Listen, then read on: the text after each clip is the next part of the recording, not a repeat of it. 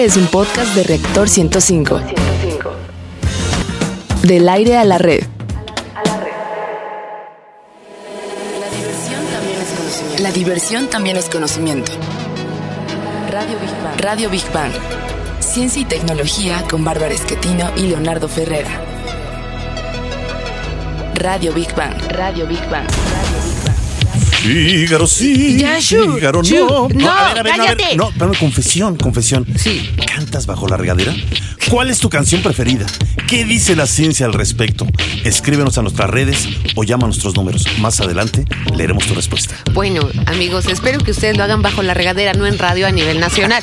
Pero, ¿qué tal? Es un gusto, como siempre, saludarlos. Está en el lugar y a la hora indicada. Esto es Big Bang Radio, donde la diversión también es conocimiento. Transmitimos en vivo en Reactor 105 FM y les invitamos, como siempre, a que se queden esta hora con nosotros. Les garantizamos que van a aprender algo nuevo de una manera ágil y divertida. Y les saludamos con el gusto de siempre, mi queridísimo Leonardo Ferrera y una servilleta Bárbara Esquetino. Oye, déjame ser, Barbarita. Oye, son mis dotes de cantante, de cantante frustrado. ¿Quién no canta debajo de la regadera? Bueno, pero bajo la regadera, no en Bueno, pues sí. micrófono. Barbarita, la voz y sonrisa más hermosa del oeste gracias. radiofónico. ¿Cómo estás? Pues muy bien, ¿Con muchas qué humor gracias. vienes el día de hoy? Pues eh, vengo, que es ganancia, ¿no? Mm, ok, ok. Queridos Big Banianos, qué gusto saludarlos. Y bueno, en Facebook nos encuentras como Big Bang Radio y en Twitter como Big Bang-Radio 1. ¿Y cuál es el menú de hoy, Barbarita? Pues agárrense que va a estar muy bueno como siempre en nuestra sección Exploradores del Infinito, dedicada al universo y su grandeza. Hablaremos de un incidente provocado por el Sol y que por un error humano o por no estar en lo que deben de estar casi le cuesta la vida a miles de personas. En la sección Gigante Azul dedicada al planeta Tierra y la importancia de su biodiversidad, hablaremos de la sorprendente historia de Otzi, un hombre que vivió hace 5.000 años. Van a ver qué historia. En nuestra sección Materia Gris, dedicada a los avances de los laboratorios y los principales proyectos científicos y tecnológicos, ¿te imaginas, amigo Big Baniano, una escuela donde el uso de la tecnología es tan importante como el esparcimiento o la diversión? Sí, recreo, mucho recreo. Sí, yo sí quiero ir ahí. Bueno, en la sección construyendo. no. Eh, sí regreso a la primaria. No, yo no me regreso, ya sufrí mucho, Bueno, ya déjenme Bueno, como maestro, sí, re- Sí, bueno. Sí, lo haría. La sección Construyendo Puentes, dedicada a los grandes personajes de la historia y los logros del hombre por alcanzar sus sueños, te platicaremos de cómo una de las ciencias más importantes para la vida ha evolucionado y nos referimos a la medicina. A ver qué tan collón eres para ir al médico. Nah. Bueno, yo para las inyecciones. La Ay, verdad, sí, eso sí, yo lo mello, sé. mello, Me han mucho mello. contado. Bueno, y para cerrar, como siempre, bien y de buenas en nuestra sección Divulgando Humor, donde lo más inverosímil, raro o curioso también es ciencia. Bueno, pues ahí está la pregunta. ¿Eres cantante de regadera? Esto es más positivo de lo que crees de regadera, Leo. No de micrófono, de Ok, regadera. Bueno, eh, no dejes de hacerlo mientras te bañas, pero aguas, ¿eh? Sin desperdiciar el agua.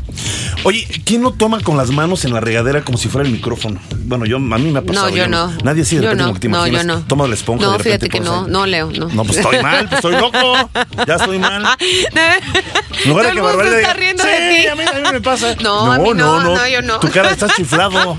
A ver, suban a su radio. Big, Barliovsky. Big Barliovsky nos dice que vayamos a nuestra primera sección.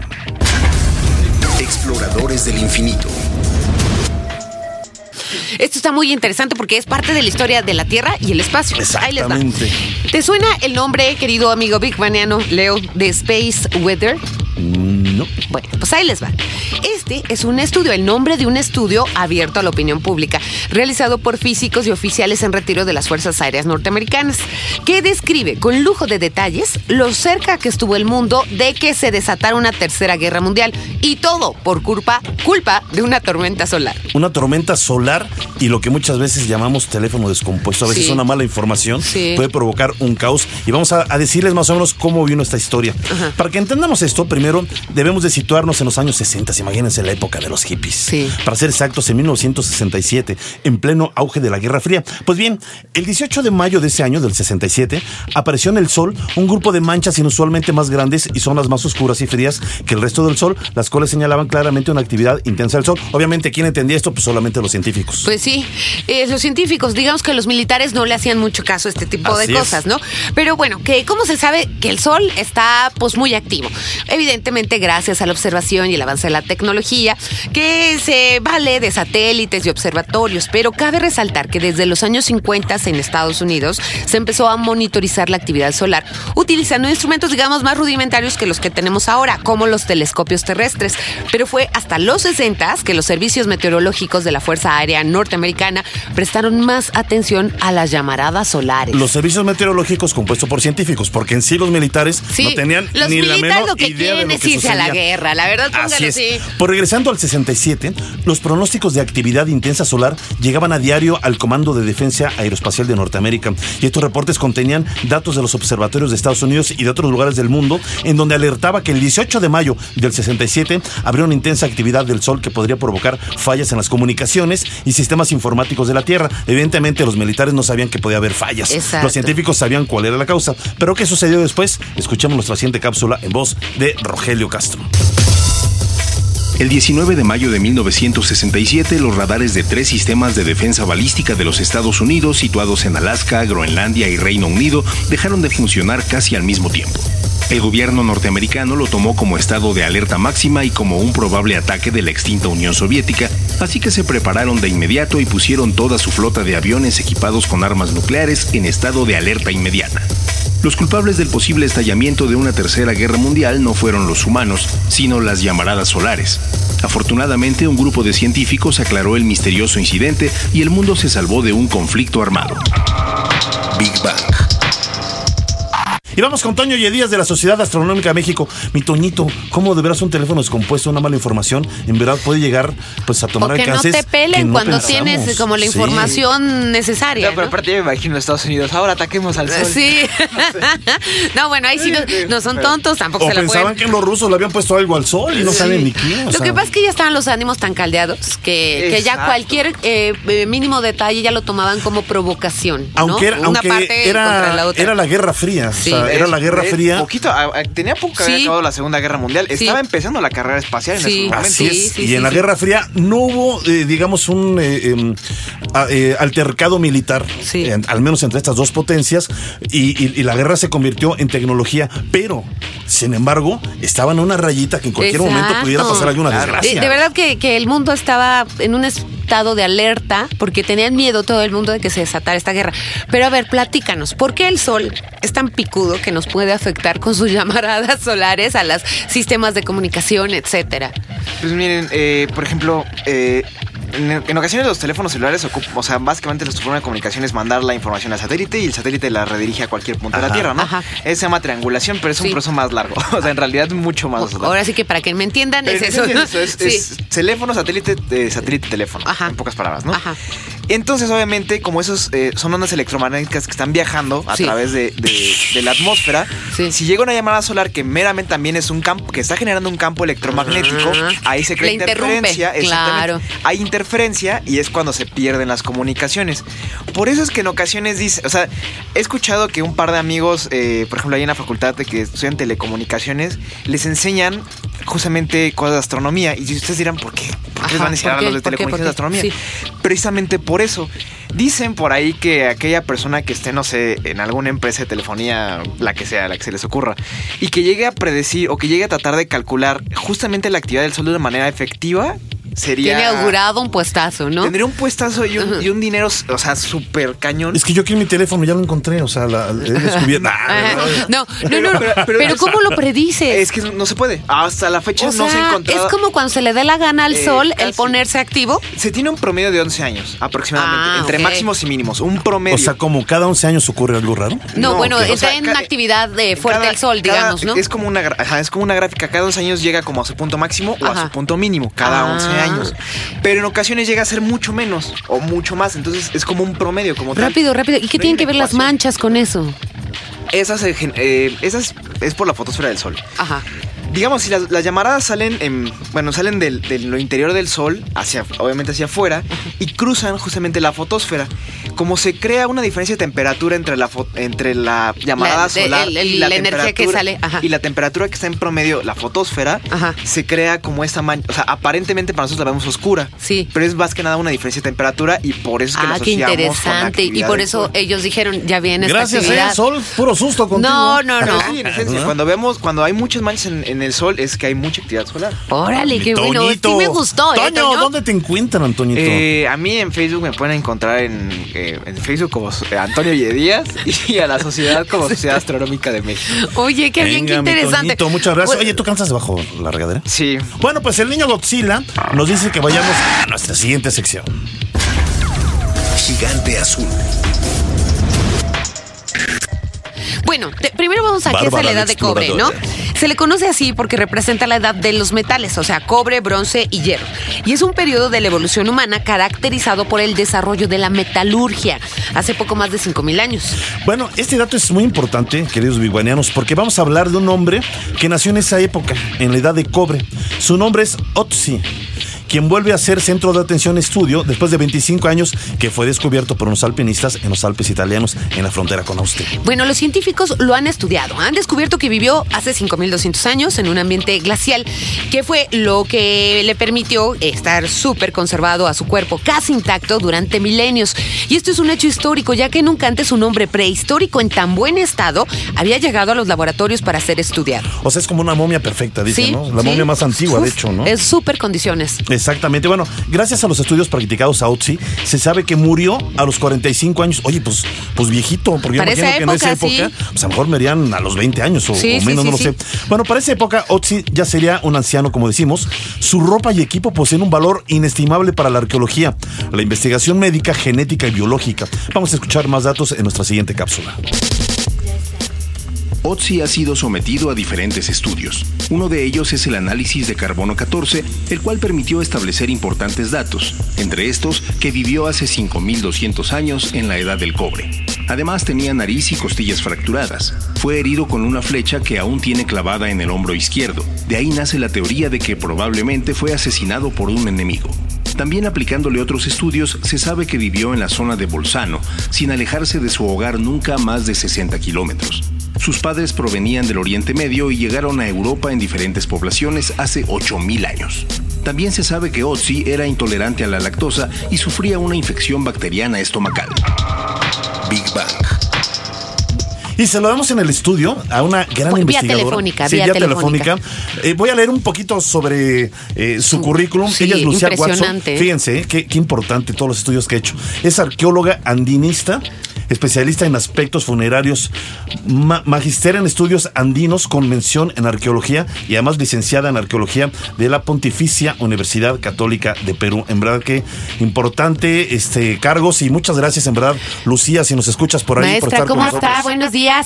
Buenos días, gracias por la invitación. Gracias, maestra. Pues, maestra, que eh, primero, bienvenida a Big Bang. Y bueno, pues vamos a hablar de lleno acerca de Otzi, el hombre prehistórico más antiguo encontrado en buenas condiciones. Platíquenos más de esto. ¿Cómo puede ser posible que haya tantos estudios sobre él?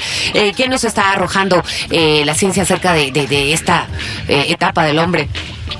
Bueno, antes que nada, este es uno de los hallazgos más importantes Sí. Por la serie de análisis que se ha hecho sobre un solo cuerpo. Ah. Y a partir de un solo individuo nos da una ventana al pasado Sí. de cómo vivía, qué enfermaban, posibles causas de muerte. Y un aspecto interesante en relación a esta momia de hielo de Otzi Sí. es que no es un entierro. Es un hombre que se encontró en el hielo, por lo tanto no es un contexto preparado, artificial, que es lo que veríamos, por ejemplo, cuando enterramos a un familiar.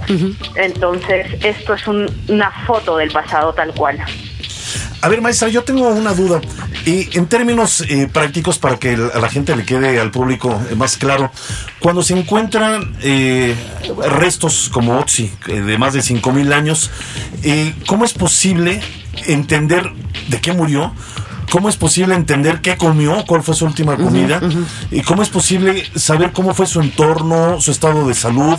O sea, ¿qué nos lleva todo eso finalmente también?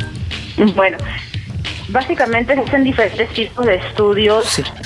biológicos. Por ejemplo, a Otzi se le han hecho tomografías son como los vivos, ahora vas a la clínica y te hacen un escaneo de la misma forma. Ajá. Y estos tipos de estudios han permitido ver el interior del cuerpo, ver los huesos y a partir de eso se ha visto que tenía costillas con fracturas curadas, Ah, que tenía además artritis degenerativa. Ah, ¿Esto qué quiere decir? En las zonas de articulación, como en la cadera, en las rodillas, por la edad, por la actividad que realizaba, se va haciendo un desgaste óseo. Oiga, maestra, una pregunta.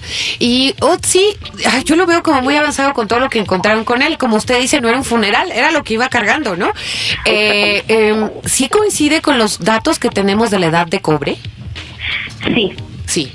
sí coincide y bueno, esta edad de cobre se hace de particular interés. Sí. Estamos hablando un poco para poner en contexto, ¿no? La edad de cobre, ¿qué cosa es? Ajá. Es una clasificación de tiempo que se usa en la prehistoria europea, por eso es que aquí en México, en los Andes centrales, no hablamos de edad de cobre. Ah. Y esta clasificación de tiempo se basa en el desarrollo de tecnología de las civilizaciones. ¿Por qué hablamos de la edad de cobre? Porque es cuando se empieza a introducir el metal en las sociedades. Y eso se va a dar antes del quinto milenio antes de Cristo. Por ejemplo, con estos antecedentes eh, que hay con OTSI y obviamente estos avances de la ciencia, pues yo me imagino que se, prácticamente se puede estudiar cualquier, en México obviamente, cualquier resto funerario. Hay muchos pues con 2000 o un poco más de 2000 años de, de antigüedad, ¿no, maestra? No es un tema solo de la antigüedad, es un tema también de la conservación del material. Ah, Sí, ok. En, el caso, en el caso de Otzi se encontró en un contexto muy particular porque estaba conservado en hielo. Ajá. Entonces, en los Andes centrales, que es donde yo trabajo, tenemos un excelente grado de conservación porque no solo tenemos hielo, sino también tenemos un desierto muy seco que permite que se conserven los restos humanos. O sea que podría haber más OTSIs, ¿no? Me imagino. Por supuesto. Y es más, en el caso de México, pues tienen buen material en buen- muy buen estado de conservación en la zona del desierto, en la parte norte. Ah, qué no maravilla. así en el resto del país, donde las condiciones son un poco más difíciles por el terreno. Claro. Qué interesante, Qué maestra. maravilla, en verdad. De verdad. Y, y en verdad que es un trabajo, me imagino, apasionante el de, el de usted.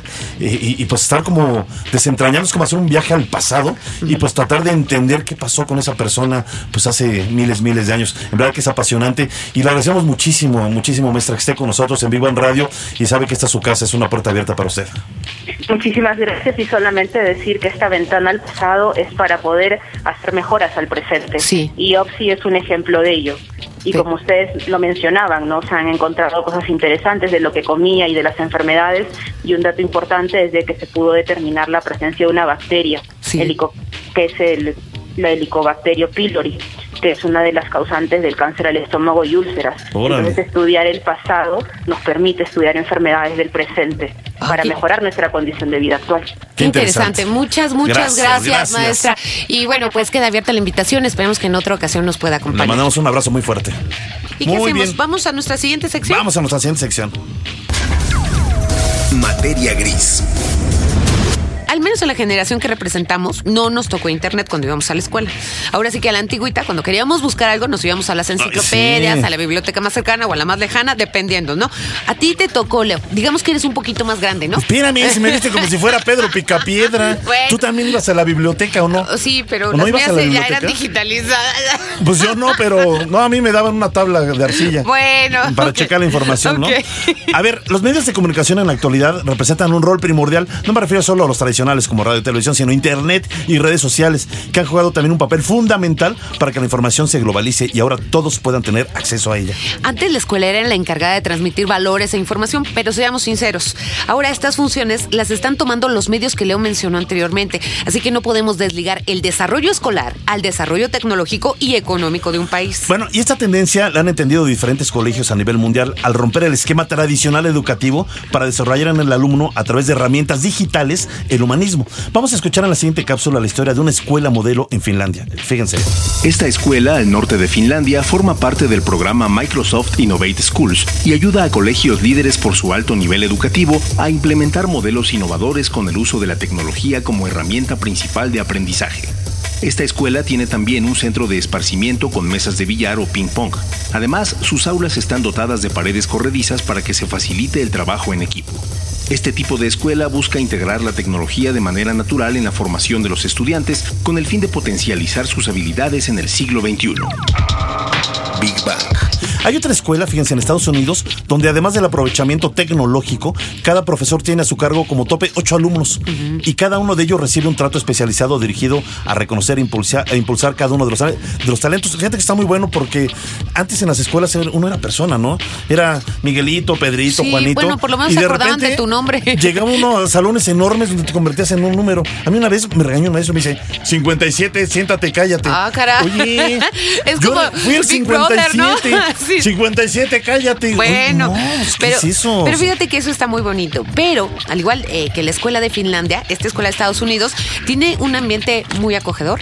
Él también usa las herramientas digitales y esto cumple con tres objetivos. Ayudar a los maestros en la enseñanza, integrar a los padres en el proceso de aprendizaje y hacer realidad el modelo de educación personalizado. Y saludamos en el estudio a Gerardo Contreras, director de marketing de Play Kids, que, bueno, son plataformas em, de internet educativas. Eh, exacto, Estamos leyendo de niños. interesantísimas. Ahorita no va a decir este, Muy eh, mucho mejor. bonitas, ¿eh? Me gustaron. Este, Gerardo, pero eh, son eh, para niños de 0 a 10 años. Tiene varias aplicaciones, Sí, cuatro. Hay de videos, juegos, juegos ¿no? de destreza. Pueden chatear los niños. En fin, está buenísimo y muy tecnológico, muy divertido y muy educativo. Platícanos, mi querido Gerardo Contreras. Bienvenido. Muchas gracias, muchas gracias, este Bárbara Leo. ¿Cómo estás? Un gusto estar aquí Gracias, qué bueno, y igual. justo como dicen, es una aplicación que ayuda a los niños y más a, entre niños y, y papás, ¿no? Sí. Ajá. ¿A qué? A, a conjuntarlos, conjuntarlos con el contenido, conjuntarlos con, con un entretenimiento y en un entretenimiento educativo. Oye, conjuntarlos y a veces el niño es el que le va explicando al papá. Ay, papá, pícale acá, pícale acá. Pero es que es No, increíble, sí Gerardo. pasa, Yo lo he visto ya en todos los niños, los chiquitines, ¿eh? No Sí. estoy hablando más grandes. Los chiquitines aprenden todo a través de tabletas. Sí. O sea, se me hace increíble. Y lo mejor de ello es que el niño se desarrolla sus habilidades mucho Claro. más rápido que, como dices, como los papás, ¿no? Sí. Pero aquí el, el tema es cómo controlar este, este desarrollo tan Sí, también les da mucho miedo también a los papás que tengan acceso indiscriminado a internet. ¿no? Sí, aquí lo que tenemos que tener es un, un control. Nuestra Sí. aplicación tiene un control en Ah, cuestión de bueno. un control parental primero. ¿Qué, Sí. qué queremos que el niño vea Así eh, es. de, de primera instancia? Sí. El contenido que tenemos o en cualquier contenido de cualquier eh, plataforma debe ser controlado por el papá dependiendo de la edad del niño. Ah, eso ¿no? está muy Entonces, bueno. eh, como nuestra plataforma tiene una un contenido específico de 0 a 3 años, que es este contenido infantil, entretenimiento educativo con, con contenido de videos educativos, eh, rompecabezas. Entonces, el niño tiene cierta, cierto comportamiento Claro. y el contenido debe de estar enfocado a ello. Después, el niño ya creció de 3 a 5 años, tiene habilidades más, este, más grandes, ¿no? Más de ¿Cómo destreza. cuáles? Eh, destreza, Sí. tal cual, o sea, ya como, como hacer una meta.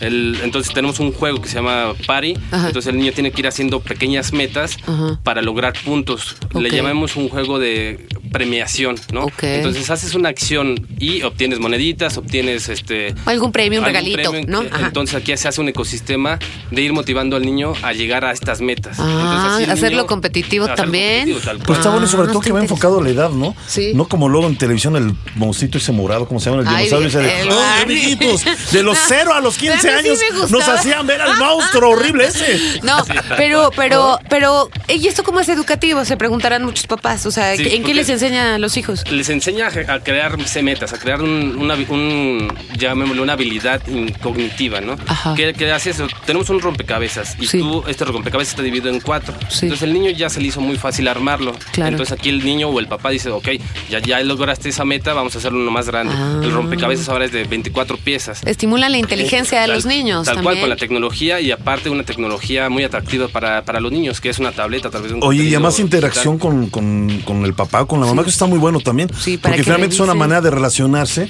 es una manera del niño sentirse apoyado y pues está muy bonito, ¿no? A ver, por ejemplo, este un, un papá interesado o un niño, digamos, interesado en esta aplicación, ¿cómo se mete, cómo lo busca? ¿Qué, qué? Pri- Primero, la primera acción es decirle al niño, busca, ayúdame en Google Play, en, en a que Android. lo busque solito. Eh, Tal cual. Bueno, pero si tienes de- de 0 a 3 años, el papá lo El busca. papá tiene Ajá. que buscarlo, simplemente es teclear playkidsapp.com y nos va a salir los- una página y nos van a describir todo el proceso para la descarga. La, la aplicación está disponible para Android y iOS y, lo, y la superventaja es que puedes tener en tu dispositivo a tu primo, a tu niño, como con una integración. Ah, tienes con- como tu comunidad, ¿no? Tienes tu comunidad, pero Ah, familiar. Tú puedes dar de alta a tus amigos, a tu primo, a tu ¿Qué es lo hermano en un chat familiar. niños que tienen cual. su chat?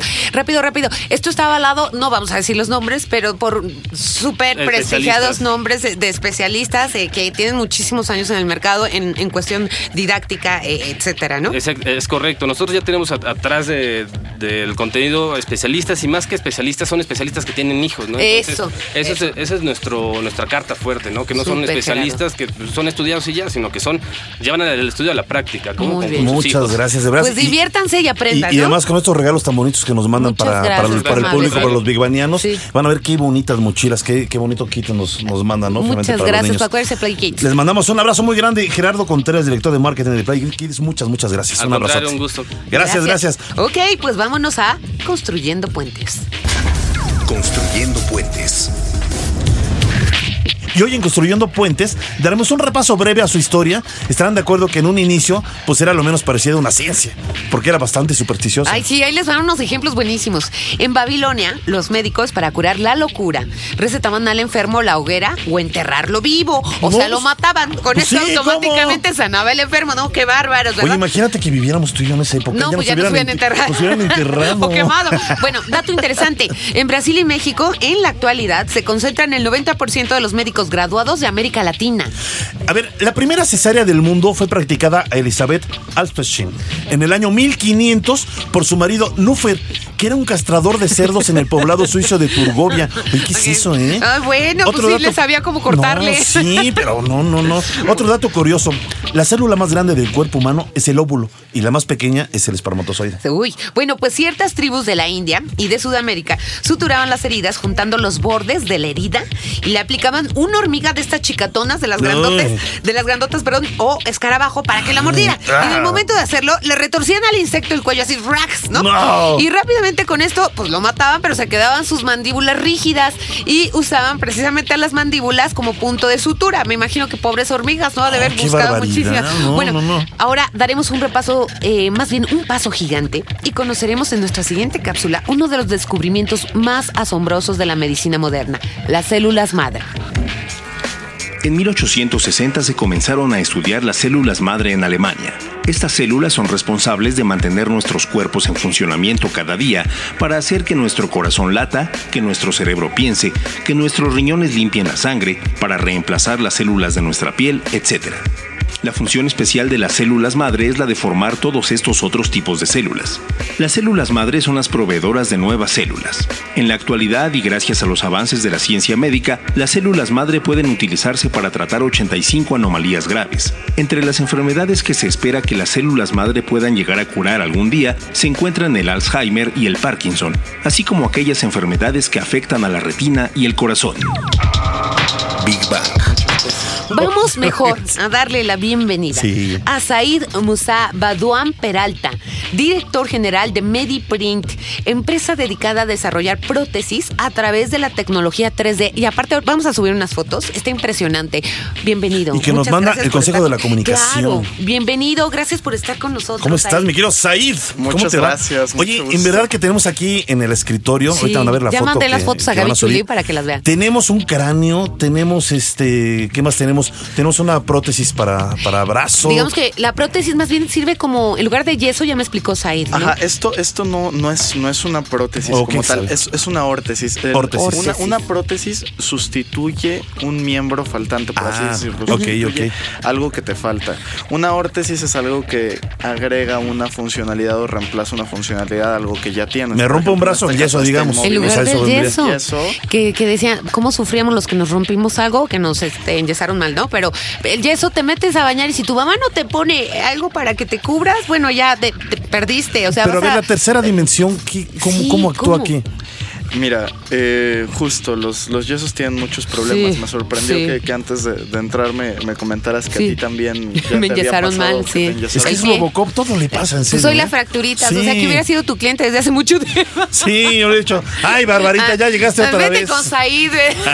Cliente frecuente, ahorita Sí, te una tarjeta. VIP. Ah, descuento, sí. Tarjeta de Ándale, yo te rompo el brazo, ahorita, ya te No, rompo el brazo. ya estoy ciscada, ya no me curo tan Ya te rápido rompo el brazo.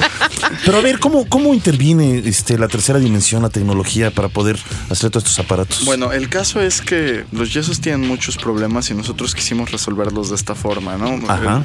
El, el problema de los yesos es que tiene que fabricarse sobre tu cuerpo, por Ah. ejemplo. Sí. A veces es, es- es difícil mantener una fractura mientras se fabrica sin que se desplace y cuando Sí. hay que atender a muchos pacientes, etcétera, es mucha carga para el médico. Sí. Y, Y no lo hacen bien, perdónenme, algunos, ¿eh? no todos, pero no lo hacen bien. Digo, más que, más que, que porque sea su culpa, hay, Sí. hay es, es el método que se les da Sí, que sí. digo, no sé si sabían, pero los yesos, así como el que te ponen ahorita en el hospital, llevan usándose desde hace más de mil años. ¿En no, serio? no lo sabía. Entonces, eh, Se nos va a quedar el brazo como hostia, ¿o ¿cómo se llama?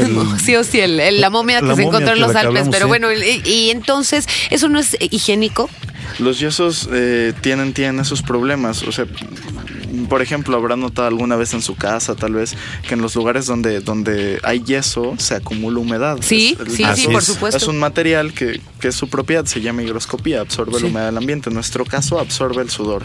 Y como absorbe el sudor, pues es el ambiente perfecto para que proliferen bacterias y luego no hay una ventilación Ujú. adecuada porque tienes el Exacto. yeso encima. Yo estoy viendo que, por etcétera. ejemplo, ese aparato que tienes en el brazo, pues está lleno de, como de hoyos. Es para, esa- eh, para ese propósito. Sí, es justo para eso, es para que, por ejemplo, si hay una herida abierta, el médico pueda Ah. Inspeccionarla Ah, correctamente, para que haya ventilación. Pero ¿cuál es para el que tu piel material? ¿Por qué es mejor este material? Este es un material que es, es un ABS grado médico. Ah. Eh, ¿qué, qué es lo que hace mejor este material? Que este material no absorbe la humedad de la misma forma, entonces te puedes bañar con él. Finalmente es, es cambiar el yeso, que son cristales que justamente lastiman tu piel por, por- por la misma propiedad que es, a, a un plástico con el que te puedes bañar, que es invisible a los rayos X, que te lo puedes quitar más fácil, que puedes hacer muchas, muchas cosas, ¿no? Entonces es más cómodo, es más seguro, eh, no lastima tu piel, tiene, tiene Qué maravilla. Está maravilloso. ¿Y cómo trajeron esta tecnología? Digo, nos trajo muchas cosas. La verdad es que no le entiendo a las otras. Bueno, traía hasta una un, un cráneo. Eh, bueno, no, es- no traía un cráneo. Traía, de hecho, de este material. Pero, ¿qué, qué es este, material? cráneo es, es un modelo obtenido a partir de una resonancia magnética. Ah, Esto guau. Es el cráneo de una persona. O sea, si se ve así de perfecto, no es porque. Con razón, yo le vi parecido a Qué un amigo, maravilla. pero Es justo porque no se. No Hasta se la dentadura, modeló, no los- se ajá. hizo, sino que se sacó de, de- de alguien como nosotros, se procesa la imagenología médica y se obtiene. Si se dan cuenta, parece chiquito, ¿no? Me Sí. preguntan que si es de un Sí. niño o lo que sea, pero en realidad no es de Es de una más mujer. que yo. Ay, Oye, aquí la tecnología. O sea, es, es sí, sí, sí. Wow. Aquí la tecnología tiene finalmente la precisión de, de- de poder hacer estos modelos, pues casi idénticos como, como y, son y realmente. conforme a la necesidad del paciente. idénticos en realidad por ejemplo este este yeso Tú que te lo hiciste para tu brazo.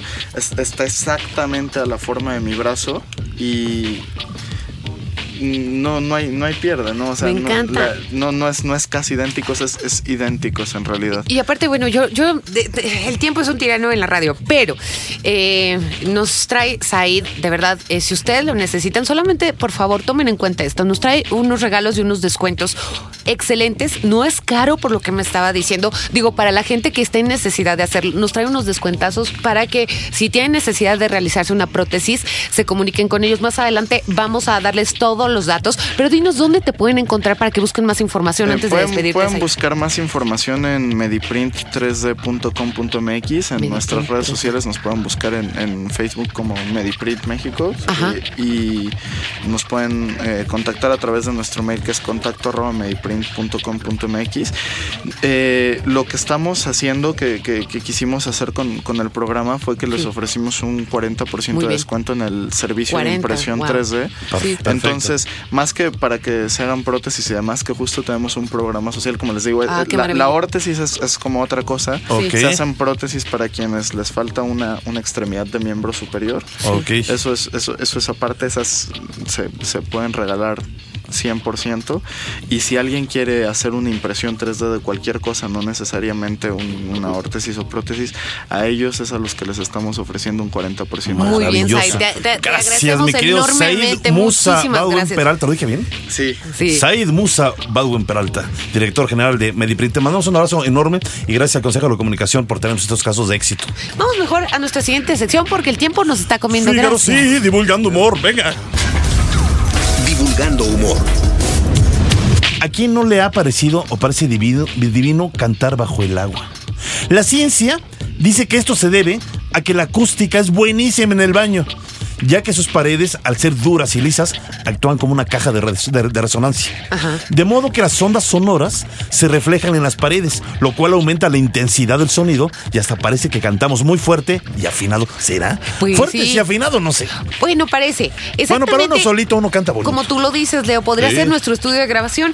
Además de que cuando estamos, eh, nos estamos duchando, no tenemos vergüenza de que nos critiquen porque nadie nos ve, pero si nos oyen eh, aguas. También influyen otros factores que hacen que cantar bajo la regadera sea realmente algo bueno, ¿no es así, Leo? Yo digo que sí, fíjense, pero tiene muchos factores, como tú comentas. Fíjate, el olor, un buen aroma para cualquier ser humano, pues es importante. Así que cuando nos bañamos, el aroma del shampoo y del jabón contribuyen a un entorno perfumado y relajado, que junto con el agua caliente y la soledad hacen que se vaya el estrés. Hoy está bueno eso, ¿eh? Sí, y precisamente en este ambiente empezamos a generar dopamina, Ándale. la cual ayuda, entre otras cosas, a que fluya nuestra creatividad. Pero hay otro factor bien importante. Cuando cantamos, inhalamos más aire. Y esta acción nos ayuda a oxigenar mejor la sangre, lo cual lleva a mejorar la circulación. Y como resultado, tenemos un mejor rendimiento Yeah. intelectual, físico y buen humor. Vamos a escuchar nuestra siguiente cápsula. Científicos de la Universidad de Frankfurt, en Alemania, checaron la sangre de personas antes y después de cantar el Requiem de Mozart y encontraron que las concentraciones de inmunoglobulina A, la cual libera en nuestro cuerpo la proteína que funciona como generadora de anticuerpos o defensas, y la hidrocortisona, la cual es una hormona antiestrés, se habían elevado considerablemente mientras las personas cantaban. Una semana después, cuando les pidieron a los miembros de dicho grupo que solo escucharan una grabación del Requiem sin cantarlo, se observó que sus niveles en la composición sanguínea no variaron significativamente. Big Bang. Antes de irnos, vamos a leer algunas este, llamaditas. A ver, a ver. Pero sería interesante, de verdad, les propongo que nos den a conocer su playlist de canciones preferidas, pero cuando se bañan, ¿eh? No las que van escuchando en el Yo tengo- tráfico, nada. Yo tengo una- ¿Cuándo se bañan? ¿Y no te burlas de mí? Sí, dime. Tampoco ustedes Son gustos culposos. Ahí te va, no, ahí te va. Di por qué. No, por favor. No, ya, por el amor de Dios. Di por qué. No, ya, Eres Leonardo. pero además es en estilo como- No, como Leonardo, mira, trovador no vas con reactor. Te van a Di pasar por qué, la grande. abuelita. Dime, abuelita, ¿por ya, qué? ya, ya. Pero vamos rápido. Eh, Christopher va de cadena, ahora sí lo leo. Ya casi es viernes, mi corazón lo sabe, porque voy a escuchar a la enigmática, dulce y melódica voz de Barbarita. ¡Ay, Ya gracias! sé, por eso Ya no- querías leer lo de los vivanianos. Yo, yo no canto en la ducha. ¿Cómo que no cantas en la ducha? Yo no canto en la ducha. Porque siempre cantaba puras rolas de punk, de Misfits. Me cerraban la llave de paso. Jeje, saludos, Barbarita. Te quiero mucho. Ah, yo también, Christopher. Qué mendigos vecinos tienes, ¿eh? Pero bueno. Sergio Arturo Ramos Esquivel. Sí, yo siempre canto en la regadera. No tengo una favorita. Tengo amplio repertorio. Venga. Jeje. Cuando canto, mi hija me toca la puerta del baño y me dice. Te hace falta ver más backs. Ay, qué bonito, qué buena onda. Ay, qué hermoso eres. Ya, Pues nos con vamos. esto nos despedimos. Ya qué nos bonito. vamos. Agradecemos en la producción. Está el día de hoy con nosotros Eh, Ismael Montes de Oca. Exacto. Ismael Montes de Oca, muchas gracias. En la producción general, Carlos Serrano, Ceci Mazarigo, asistiendo a la producción en redes sociales a Gaby Cholín, en la locución de las cápsulas Rogelio Castro y a todos nuestros investigadores y científicos que amablemente participan con nosotros en cada emisión. Y recuerden, queridos Big Banianos, sin ustedes este programa tampoco sería posible. Gracias por estar con nosotros. Hasta la próxima semana en punto de las 11 de la mañana. Esto fue Big Bang Radio, donde la diversión también es En lo que nos conocimiento. vamos les voy a cantar. No, y por- no. La diversión también es conocimiento. Radio Big Bang. Radio Big Bang. Ciencia y tecnología con Bárbara Esquetino y Leonardo Ferrera. Radio Big Bang. Radio Big Bang. Esto fue un podcast de reactor. Podcast de reactor. Del aire a la red.